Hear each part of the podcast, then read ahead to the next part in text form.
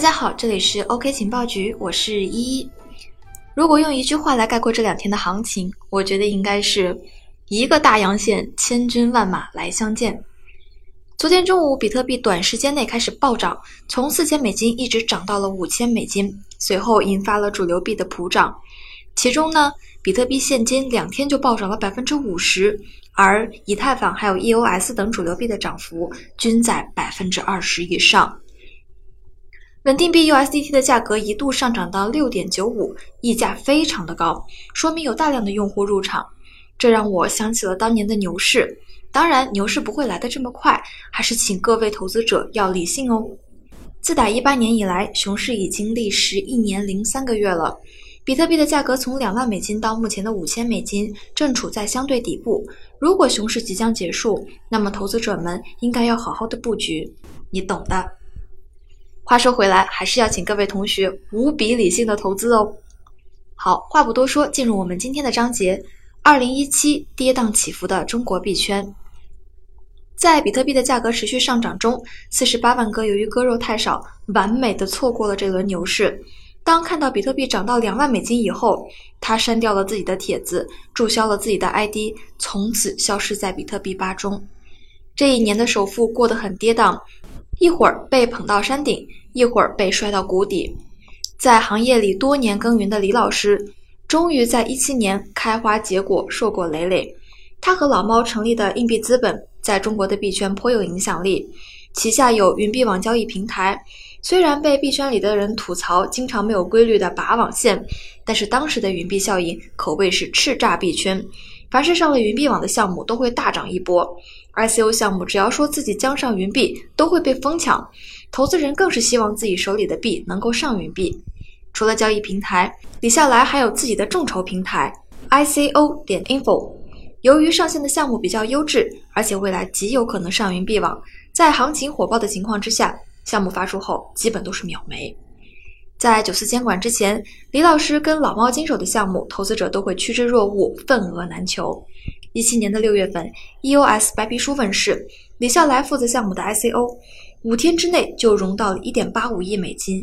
此时的 EOS 除了白皮书之外一无所有，甚至有人戏称为价值五十亿美元的空气。在 EOS 私募后不久，李笑来就发布了自己的 ICO 项目 Price One。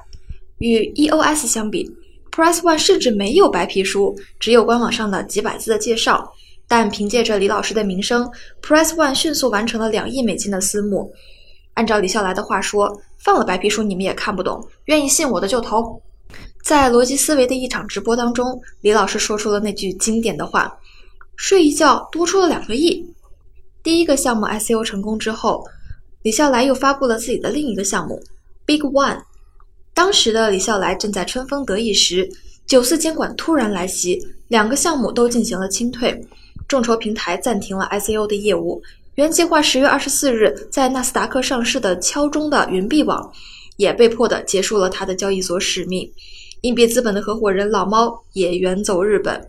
中国的币圈堪比娱乐圈。李老师作为币圈的顶级明星，自然少不了争议和谩骂。从最初的云币网的拔网线，到后来的 ICO 点 info，投资者的每一次不满，都把矛头直接指向了李老师。圈子里经常有这样的小道消息：李笑来跑路啦，李笑来被抓啦。在监管到来后，对李笑来的负面情绪达到了顶点。项目方关于他下架的相关消息，币圈吸血鬼的绰号也由此而来。九四之后呢，李笑来就很少出现在公众视野当中了。但从他的微博中可以看出，他正在潜心学习。七月六日，投资人薛蛮子发了一条微博，图片是他和李笑来一起吃饭，并配有文字：“终于找到财富自由之路啦！”在接下来不到一个月的时间里，薛老投了二十多个项目的 ICO，强势进入了币圈。据薛老所说，在这个领域，我见不着徐小平，也见不着雷军，Nobody there。中国有名的一群群投资人当中，只有他进场了。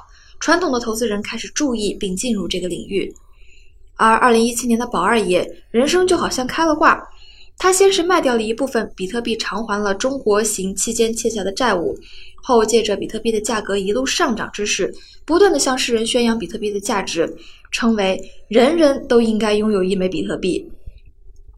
二零一七年的八月，郭宏才开启了一场十万人的大直播。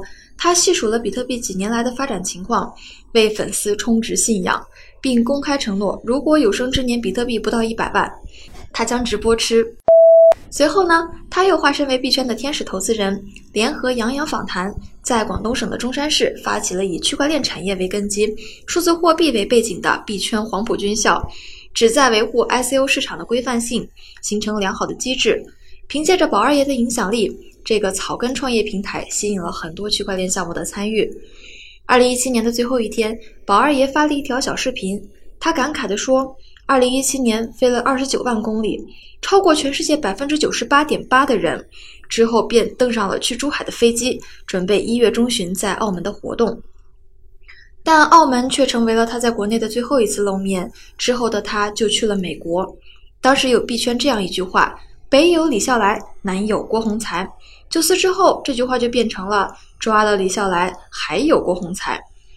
二零一七年的六月份到八月份，小蚁项目的代币从十元大涨到三百多元，翻了三十多倍。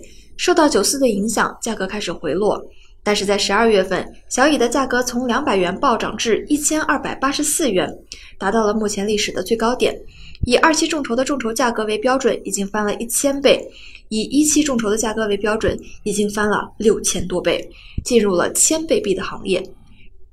二零一七年的三月十六日，量子链发起了众筹，五天的时间就筹到了一千五百万美元，约一亿人民币。量子链上云币网的第一天，最高价格是六十六点六六元，相比较众筹的价格达到了三十三倍。在随后的大牛市中，量子链最高达到了五百三十元。相比于众筹价格涨幅达到了二百六十五倍，量子链作为币圈的黑马，声名鹊起，也凭借着量子链项目入选了福布斯中国三十位三十岁以下的精英榜。工信宝项目也是在二零一七年的三月份完成私募的，私募价格是零点八元，六月二十五号上线云币网交易所，开盘立刻翻了四十倍，达到了三十二元，而九四后的牛市高潮中也暴涨到了七十元。小蚁。量子链、工信宝被称为国产三大公链，代表着中国人在区块链技术领域不断的突破和创新。他们在上线之后巨大的涨幅，成为了众多人进入币圈的直接诱因。九四监管给中国的币圈带来了巨大的冲击，项目方和交易所被迫逃往海外。一七年的牛市高潮正是在九四之后的三个月出现的。今天的节目到这里就结束了，关注我们的音频栏目《区块链情报速递》，我们明天继续更新。